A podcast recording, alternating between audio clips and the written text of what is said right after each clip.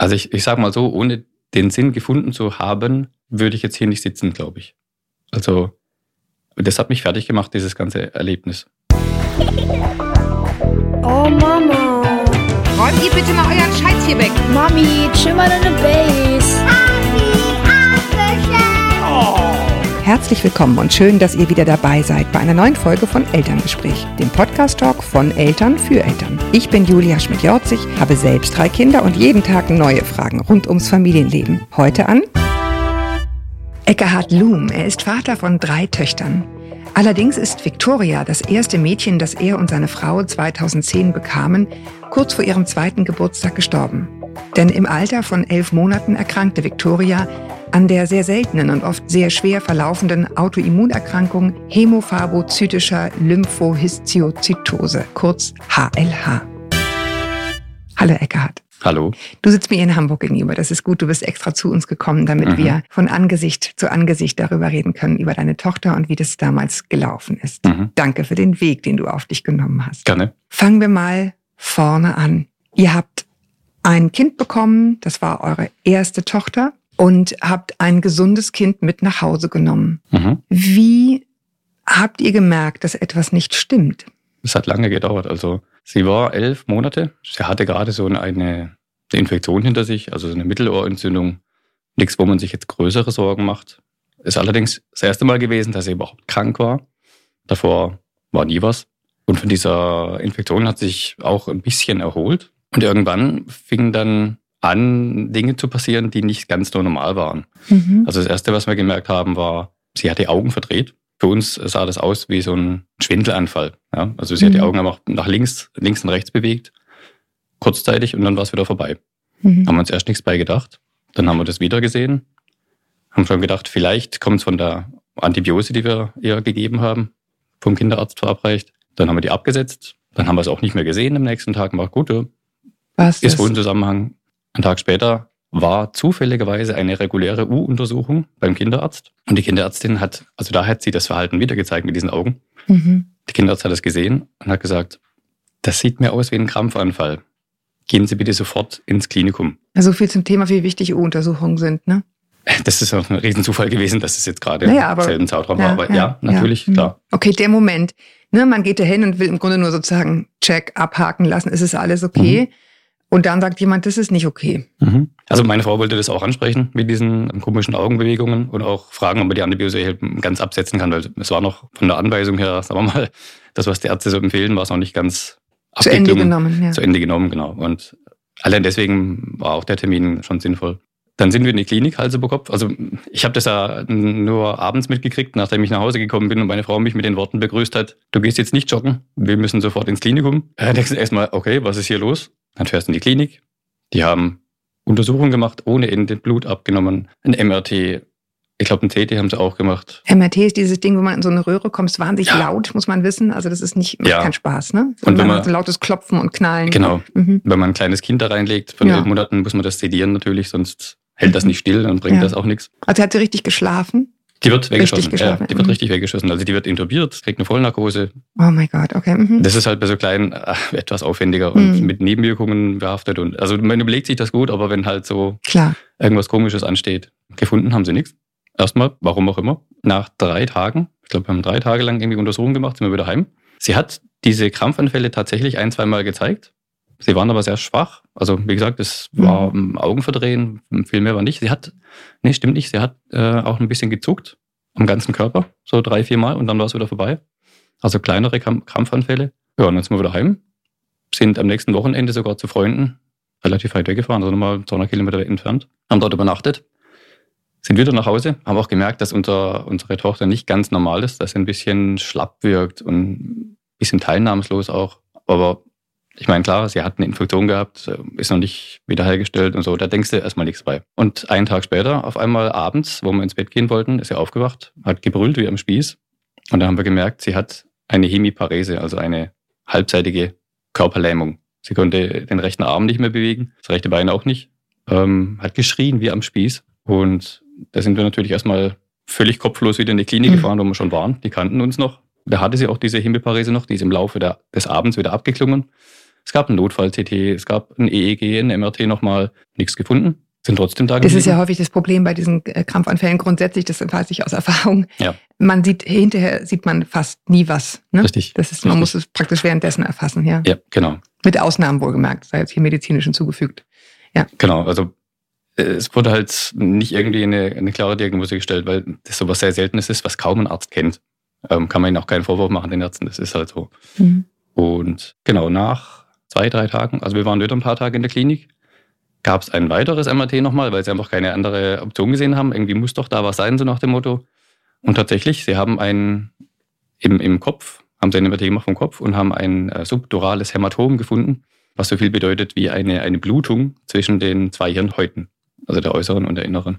Und so eine Blutung drückt auf Funktionen. Die drückt auch irgendwo rum und es kann durchaus Krampfanfälle auslösen. Ja. Mhm. Und dann hat man uns empfohlen, also wir waren da in Pforzheim, man hat uns empfohlen, in eine Fachklinik zu fahren oder zu verlegt, verlegt zu werden nach Stuttgart, ins Olga-Hospital, weil die deutlich mehr Möglichkeiten haben und auch spezialisiert sind auf seltene Sachen. Das heißt, es war klar, das muss, muss, sollte, könnte operiert werden? Das hat man uns tatsächlich in Aussicht gestellt. Sie hätten auch, wobei im Olga-Hospital selbst gab es keine Neurochirurgen, sondern eben den nahegelegenen Katharinenhospital, aber die Wege sind einfach kürzer und man hat uns empfohlen, fahren wir dahin.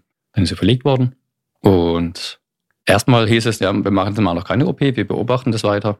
Aber ihr Zustand hat sich verschlechtert. Dann hat sie auch einmal Bluttransfusionen benötigt, weil diese Krankheit quasi ihre eigenen Blutzellen aufgefressen hat. Das wusste man dann hinterher sozusagen. Man hat die Blutwerte gemessen, hat gemerkt, dass ja. irgendwas stimmt da nicht. Ihr, da wusstet ihr noch gar nicht, was es ist. Nee, die Ärzte auch nicht. Also das war genau das Problem. Dass es dann Autoimmunerkrankung war, dass also sozusagen die Zellen den eigenen Körper, wenn du so willst, angreifen, das mhm. war dann erst hinterher klar. Genau, es gab immer noch keine Diagnose.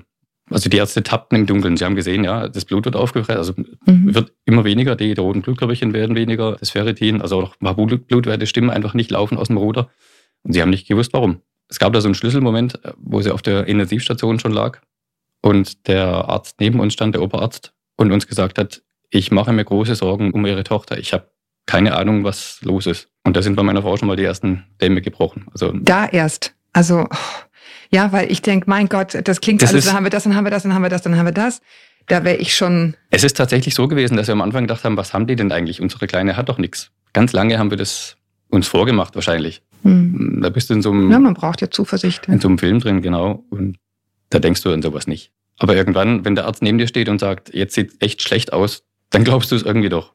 Mhm. Und ja, das war dann immer so ein Auf und Ab. Dann hieß es immer, jetzt sind die Blutwerte ein bisschen besser, jetzt sind sie wieder schlechter. Und tatsächlich einen Tag später, in der Nacht irgendwie, da gab es auch einen Verdacht auf eine Diagnose. Da uns der diensthabende Arzt hat uns das gleich erzählt mit dieser HLH. Das war sein Verdacht, dass eben, es gibt so ein paar Symptome, die dafür mhm. sprechen. Also von, von sieben hätte sie fünf. Was sind das für Symptome, wenn wir jetzt darüber ganz konkret sprechen? Kennst du die sieben? Kannst ja, du die sagen? natürlich. Ich ja? Du weißt Experte. alles. Ja, okay. ja. Das ist oft so, dass bei so seltenen Krankheiten die Eltern, obwohl kein medizinischer Hintergrund vorhanden ist, die echten Experten sind. Jetzt haben wir mehr Experten, die das gehört haben. Also, die sieben Symptome. Ähm, also hohes Fieber hatte gehabt, Tachykardie, also ein hoher Puls, eine vergrößerte Leber, vergrößerte Milz, Blutarmut. Fortschreitende Blutarmut. Fortschreitende.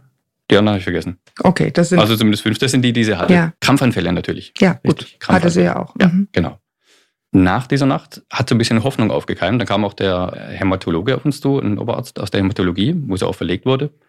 Wobei, nee, sie war auf der Intensivstation, aber wir wurden dann von dort aus, aus dieser Station betreut. Der hat uns gleich gesagt, wie die Therapie aussieht. Nämlich natürlich starke Medikamente, um das Immunsystem zu dämpfen. Cortison, Cyclosporin, das ist schon ein Anti-Immunsuppressivum.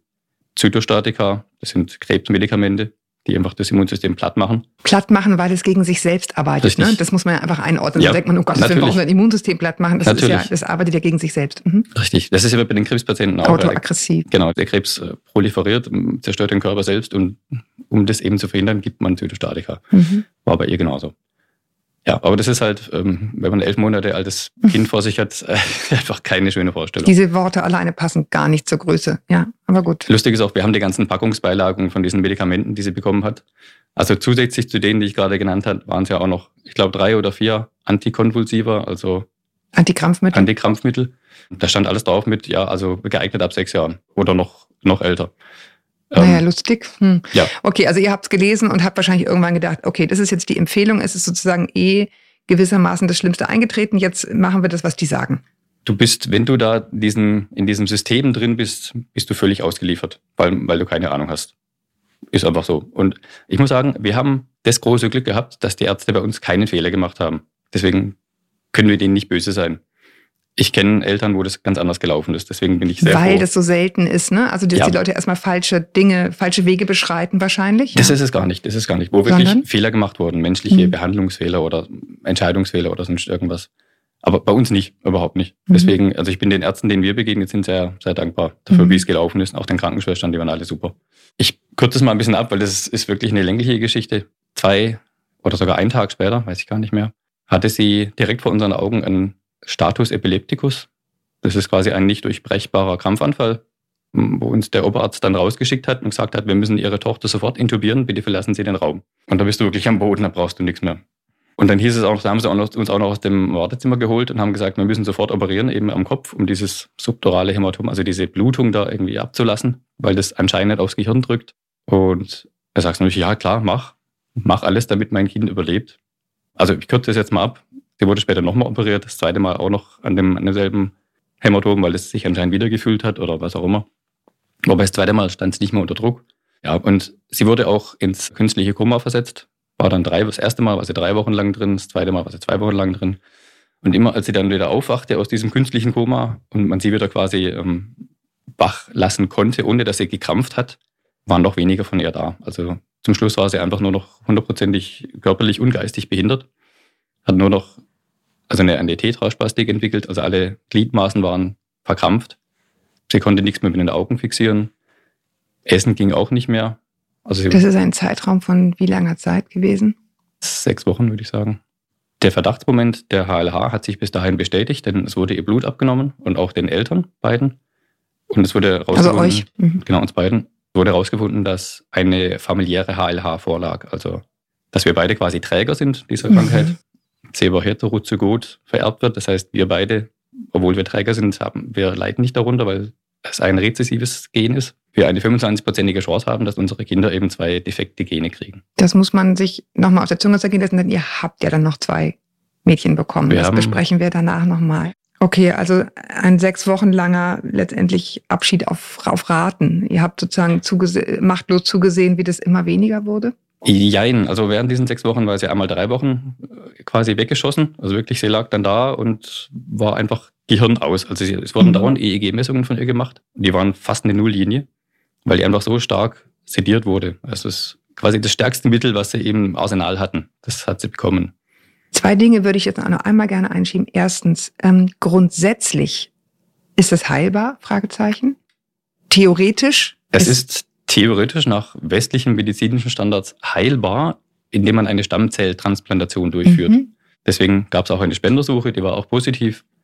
Einziges Problem an der Geschichte war, nachdem wir dann darauf gedrängt haben, wir möchten bitte in das hätte in Tübingen stattfinden sollen. Wir möchten bitte dort vorgestellt werden, mhm. damit wir das mal angehen können. Hat man uns immer so ein bisschen auf die lange Bank geschoben und gesagt, es ist noch zu früh, ihr geht's noch zu schlecht, wartet mal noch ein bisschen. Und irgendwann haben sie uns dann wirklich nach Tübingen aufgelassen. Und bei dem Arzt, der, wo wir dort vorstellig waren, der hat uns klipp und klar gesagt, wenn wir jetzt diese Prozedur durchführen, wird sie mit hoher Wahrscheinlichkeit sterben. Und wenn diese nicht stirbt, ist noch weniger von ihr da wie vorher. Also sie konnte zumindest noch schreien. Das war das Einzige, was er richtig konnte. Und das ist äh, etwas, was aber nicht grundsätzlich ist. Es war jetzt in Ihrem speziellen Fall so, dass die wirklich mhm. ganz massiv davon abgeraten haben, mhm. auch alle, alle Fachleute, weswegen ihr euch dann auch gezwungenermaßen dagegen entschieden habt. Es gibt aber auch Fälle, in denen das durchaus funktioniert. Das sei einfach Natürlich. nur an dieser Stelle gesagt. Mhm. Sechs Wochen im Leben von zwei erwachsenen Menschen, die sich eigentlich einen ganz anderen Plan gemacht haben. Wie habt ihr das bewerkstelligt? Ganz praktisch. Ganz praktisch hatten wir viel Hilfe. Also die beiden Omas, also meine Mutter, meine Schwiegermutter, die waren eigentlich ständig bei uns. Auch andere Teile meiner Familie haben uns sehr unterstützt. Freunde auch. Haben wir gefragt, ob sie hier dort was helfen können. Einmal hat uns eine Freundin sogar was zu essen vorbeigebracht ins Klinikum. Also kann man da was helfen, ist die Frage. Ne? Weil häufig steht man davon und denkt, rufe ich jetzt überhaupt an, mache ich jetzt überhaupt irgendwas? Das ist dann so eine Unsicherheit ja. bei anderen ja. auch. Ne? Was ist, was, was sagst du? Man kann helfen. Ja, gerade indem man so Dinge tut. Am besten vielleicht sogar ungefragt irgendwie Essen vorbeibringen. Mhm. So die, die Kleinigkeiten oder mhm. Blumengießen. Blumengießen. Ähm, was ein anderer Kumpel von mir gemacht hat, war super. Wir haben, also ich greife der Geschichte jetzt ein bisschen vor, also wir haben die Transplantation nicht gemacht, haben sie mit nach Hause genommen, Das hat auch lange gedauert, bis das klar war, wie diese häusliche Krankenpflege dann aussieht. Und weil wir müssten sie ja dann durch die Sonde eben füttern, also wir hätten eine Magensonde bekommen und auch die Medikamente selber spritzen und sowas. Dann haben wir sie quasi mit selbst gekochtem Essen, das im Mixer gelandet ist, einfach selber gefüttert, eben durch diese Magensonde, wo man mit der Spritze reindrücken kann. Und dafür müsste man, also wir haben so eine flotte Lotte geschenkt bekommen von einem Freund. Das war ein super Geschenk, weil wir haben bis dahin immer so von, von Hand mit dem Löffel durch den Sieb irgendwie das mhm. Essen passiert und das war einfach mühsam. Mhm. Und genau so. Also, so ganz praktische, ja, äh, ja ohne viel Tamtam, -Tam, ne? Genau. Ganz, ganz praktische Hilfen. Pragmatisch. Ihr habt sie nach Hause genommen. Da war klar, ich glaube, das, das schlimme Wort dafür ist austherapiert. Ja, ja also es so, war ja. klar, sie ist austherapiert, ihr nehmt sie jetzt mit. Mhm. Wie bereitet man sich auf so eine Fahr Kann man sich in irgendeiner Weise, nein. Macht keinen Sinn. Also selbst sich zu überlegen, wie würde ich reagieren, ist völlig zwecklos, weil man reagiert doch anders. So gut kennt man sich tatsächlich selber nicht. Das ist so eine Ausnahmesituation. Ja. Ihr habt einen Blog dann gemacht. Ich habe den Blog relativ früh auch schon ins Leben gerufen. Ja, wo ähm, ihr einfach den Krankheitsverlauf beschrieben habt? Das war zum einen, das war reiner, reiner Selbstzweck. Also mhm. es haben uns natürlich ständig Leute gefragt, wie geht's ihr? Was ist, wie ist es ihr gegangen? Oder geht's ihr jetzt besser? Mhm. Und ich wollte nicht dauernd mit 15 Leuten telefonieren und immer das Gleiche sagen. Mhm. Also habe ich diesen Blog ins Leben gerufen und habe da einfach hingeschrieben, was passiert ist. So gut wie es halt ging. Also man ist ja da ständig unter Strom und muss auch ständig Sachen organisieren und gucken. Und mhm. deswegen sind wir ein bisschen hinten dran gewesen immer natürlich. Aber der Sinn und Zweck war wirklich, Freunde und Verwandte zu informieren.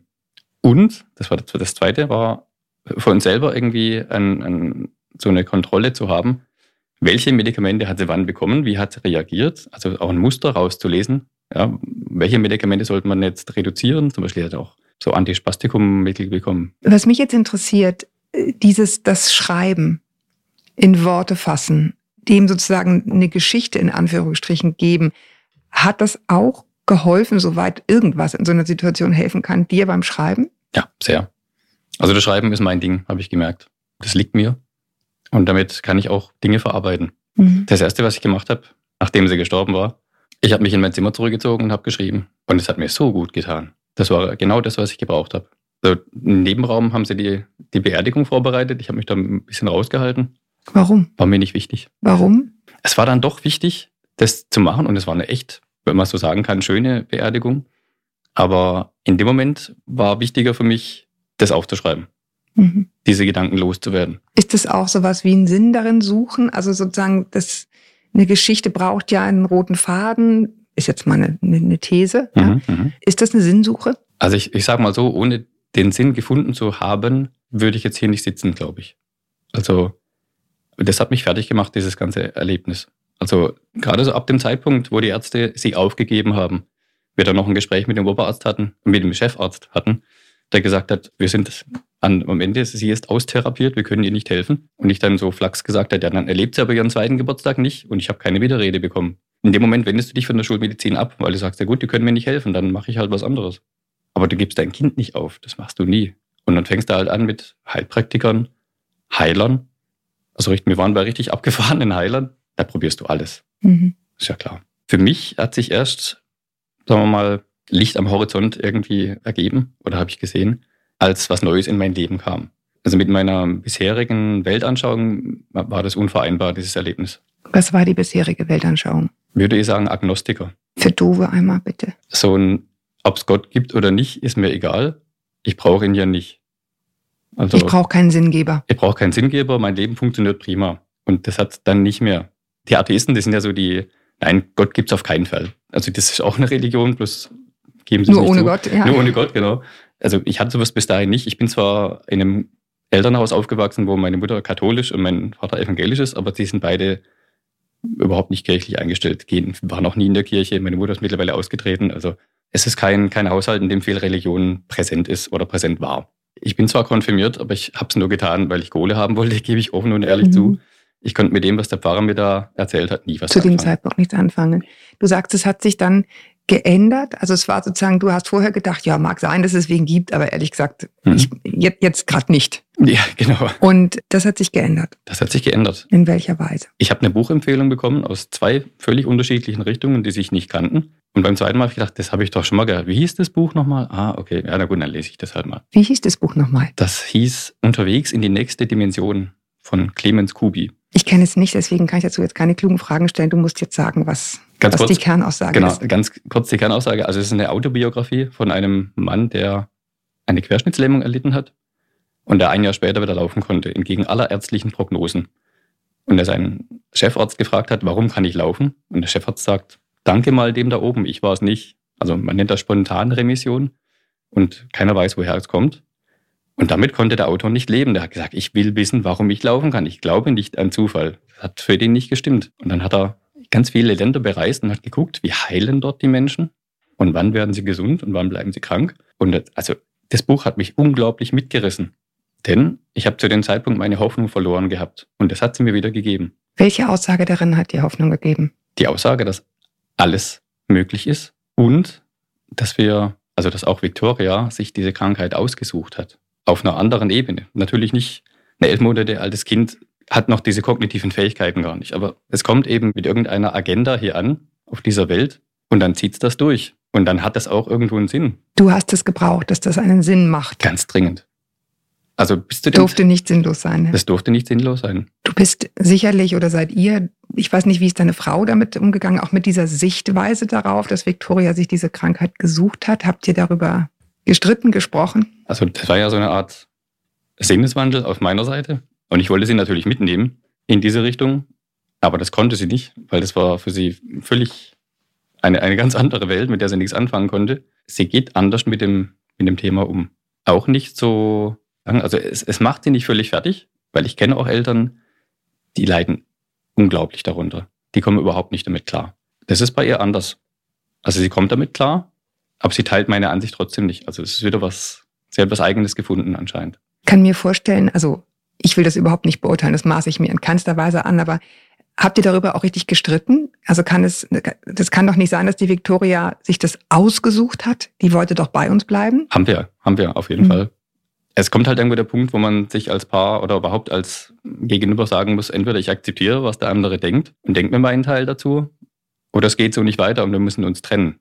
Zum Glück haben wir den ersten Weg gefunden mhm. und das funktioniert auch heute noch. Sie sagt halt, ja, du mit deiner Ansicht und so, aber irgendwie... Für dich funktioniert's. Für mich funktioniert's und ja. ich glaube für sie auch. Ja. Freunde, die ihr hattet in dieser Zeit, können die mit so einer, mit, mit eurer unterschiedlichen Haltung, wie, wie gehen die dann um? Ist das noch ein Thema? Es ist jetzt auch schon lange her, ne? Mhm. Hat sich was verändert in eurem Freundeskreis danach? Nee, muss ich sagen. Mhm. Ich habe auch schon von anderen gehört, dass sich Freunde abgewandt haben. Gerade weil sie mit der Situation einfach nicht klarkommen, dass mhm. jetzt da ein Kind gestorben ist. Auch so diese, diese, man will nicht in das Fettnäpfchen reintreten. Darf ich nachfragen? Darf ich nicht nachfragen? Darf man nachfragen? Bei mir ja. Gibt es andere? Ihr seid ja auch in Selbsthilfegruppen, soweit mhm. ich weiß, ne? Ja. Wie, wie gehen die damit um? Also klar, innerhalb dieser Gruppe und auch wenn du, wenn, dein, wenn du weißt, dein Gegenüber hat das gleiche Schicksal erlebt wie du, dann bist du offen, das ist klar. Wir waren auch schon mal, also das Thema hatten wir schon mal in der Gruppe, wie gehen wir gegenüber anderen damit um. Es ist auch immer unterschiedlich, ob man erzählt, wie viele Kinder hast du, sagst du drei, sagst du zwei. Ja, also damit gibst du die Richtung schon vor. Erzählst du es oder erzählst mhm. du es nicht? Und es ist immer eine, eine individuelle Abwägung. Kommt aufs Gegenüber an. Ich habe dich jetzt vorgestellt als Vater von drei Töchtern. Ist es dir recht? Absolut. Ja. Du redest immer noch über sie, es gibt immer noch diesen Blog.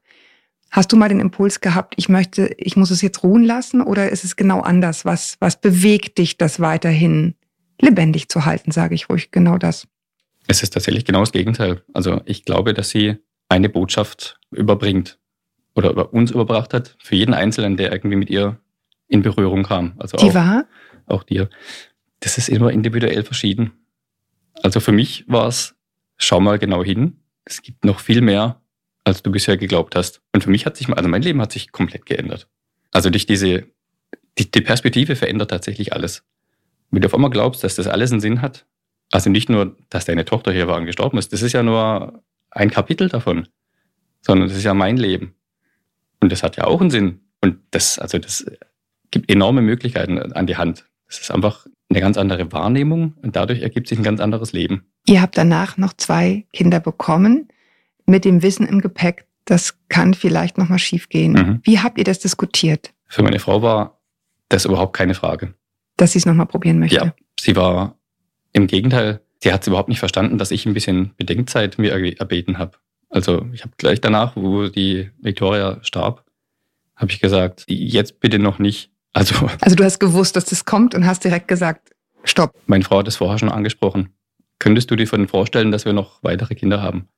Das war, glaube ich, zwei Wochen, bevor sie gestorben ist. Vielleicht war das ihr Weg, ne? Das war Teil dieses Loslassens. Also, mhm. wenn du dir diesen, diesen ganzen Weg von Victoria im Nachhinein anguckst, dann hat sie gewartet.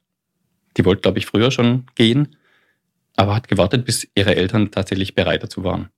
Ich meine, was heißt bereit? Also, ja, ich kann man dafür bereit sein. Bis wir ja. nicht aus, ja, wie soll man sagen, bevor, bevor man bereit bis dazu. Ihr reingewachsen seid in die Situation vielleicht. Bis wir es aushalten konnten. Ich glaube, so ja. muss man sagen. Ja. Und das konnten wir tatsächlich. Was ich auch noch erzählen möchte in dieser Situation, ähm, wir hatten Unterstützung von einem Kinder- und Jugendhospiz, ein ambulanter Kinder- und Jugendhospiz in Pforzheim. Und das hat uns unglaublich viel geholfen. Inwiefern? Die Betreuung, die wir da hatten, durch die Frau Miko, hat uns genau mit dem Thema Tod konfrontiert. Weil wenn du in dieser, in dieser Geschichte drinsteckst, dann schiebst du das ganz weit von dir weg. Du kannst nicht mit dem, mit dem Gedanken an, dein, an das Ableben deiner Tochter umgehen. Das ist ganz schwer. Und allein das zuzulassen, einfach nochmal drüber nachzudenken, wie wäre das denn? Was wäre danach? Wie würde ich mich dabei fühlen? Oder ja, was passiert denn? Zu Ende zu denken. Zu Ende zu denken. Das zuzulassen, das war ein längerer Prozess. Deswegen hat es auch fast ein Jahr gedauert, bis sie dann starb nach Ausbruch der Krankheit. Diesen Prozess, den hat diese, diese Betreuung unglaublich toll begleitet. Ja, eingeleitet, eingeleitet. ja fast, ne? Ja, also ist, euch ist eure so. Konfrontation genau. mit, der, mit der Idee. Mhm. Und auch nachdem sie dann gestorben war, wir haben noch den Notarzt gerufen, sind in die Klinik gefahren, aber es war eigentlich schon zu spät. Das Erste, was wir gemacht haben, ist, wir haben die Betreuerin angerufen. Also nicht unsere Eltern oder irgendjemand anders, sondern sie. Sie kam dazu, hat mit uns geweint und hat Himmel und Hölle in Bewegung gesetzt, dass Victorias Körper zu uns nach Hause überführt werden konnte. Denn das muss man sich auch auf der Zunge zergehen lassen. In dem Moment, wo ein Kind stirbt, gehört sein Körper dem Staat, nicht mehr den Eltern. Und du hast keine Befehlsgewalt mehr. Du willst, kannst nicht sagen, ich nehme jetzt mein Kind und gehe. Das geht nicht. Und du darfst keine Leichen transportieren.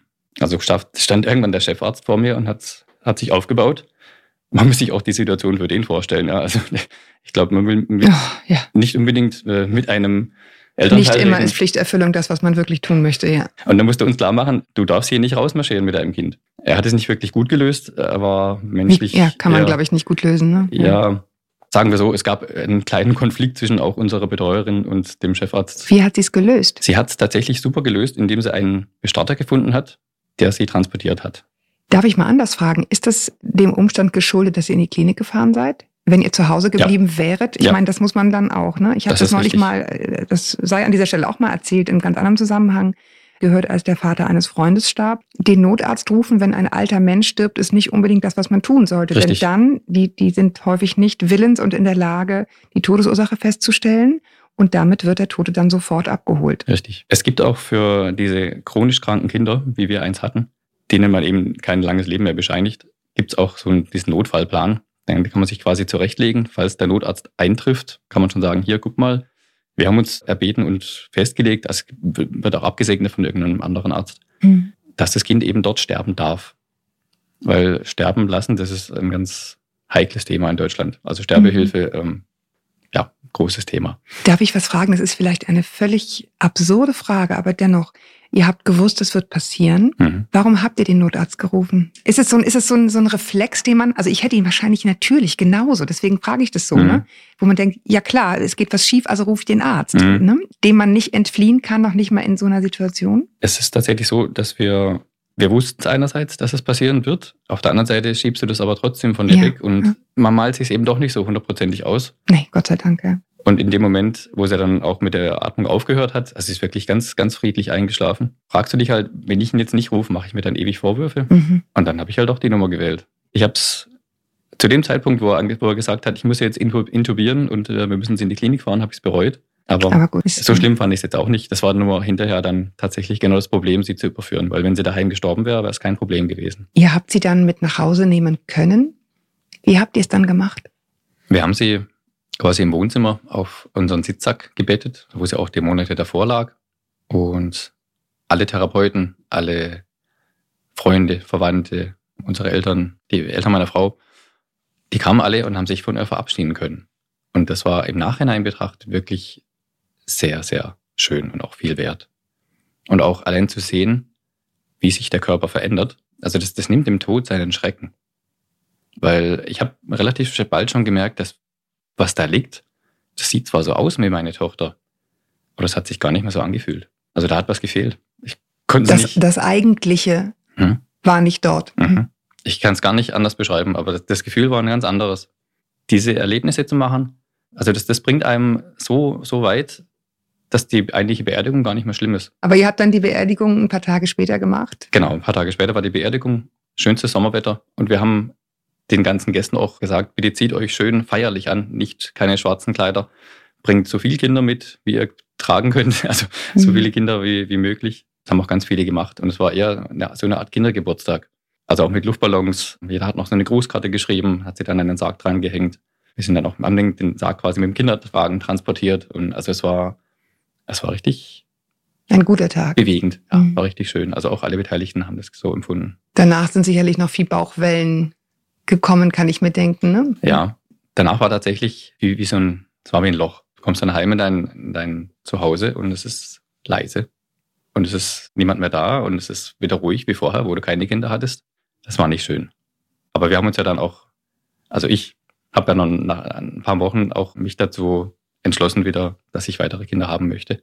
Meine Frau war sofort, war sofort. Das war ihr Ausweg. Mhm. Ja. Ihr habt zwei gesunde Mädchen heute. Wie leben die mit Victoria? Sie kennen sie als Bild. Mhm. Und klar, wir besuchen ab und zu ähm, auf dem Friedhof ihr Grab. Aber ich, also die Große fängt so langsam an zu verstehen, dass da mal jemand anders war, der auch irgendwie was mit ihr zu tun hat, aber so richtig begreifen tut sie es noch nicht, glaube ich. Ja, ja. Also ich bin sehr gespannt, wie lange das noch dauert, bis es wirklich, wirklich spürt, dass da jemand aus ihrem Leben irgendwie verschwunden ist. Oder sie könnte jetzt eine große Schwester haben, so also das keine Ahnung, mhm. wie das dann ist später wird. Es für sie auch noch theoretisch vorbei, glaube ich, allen inzwischen klar ist, auch Dinge, die man nicht ausspricht, spüren Kinder. Ne? Mhm, also ja, das, insofern ja. habt ihr den Weg gewählt, es ihr, mhm. ihnen von Anfang an zu sagen, auch wenn sie es jetzt vielleicht noch nicht so sehr mit richtig füllen können mit Gedanken. Ne? Ich finde es auch ganz wichtig, dass man es ihnen von Anfang an erzählt, weil dieses Geheimhalten, also wann ist der Zeitpunkt, wo du, wo du, wo du anfängst, es ihnen zu sagen? Ja.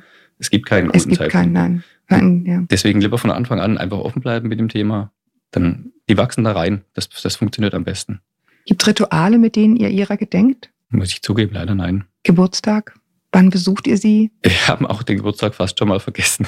Ja. Das, das finde ich so seltsam bei uns. Also ich muss fast schon sagen seltsam, weil ich kenne eben auch andere Eltern, ja.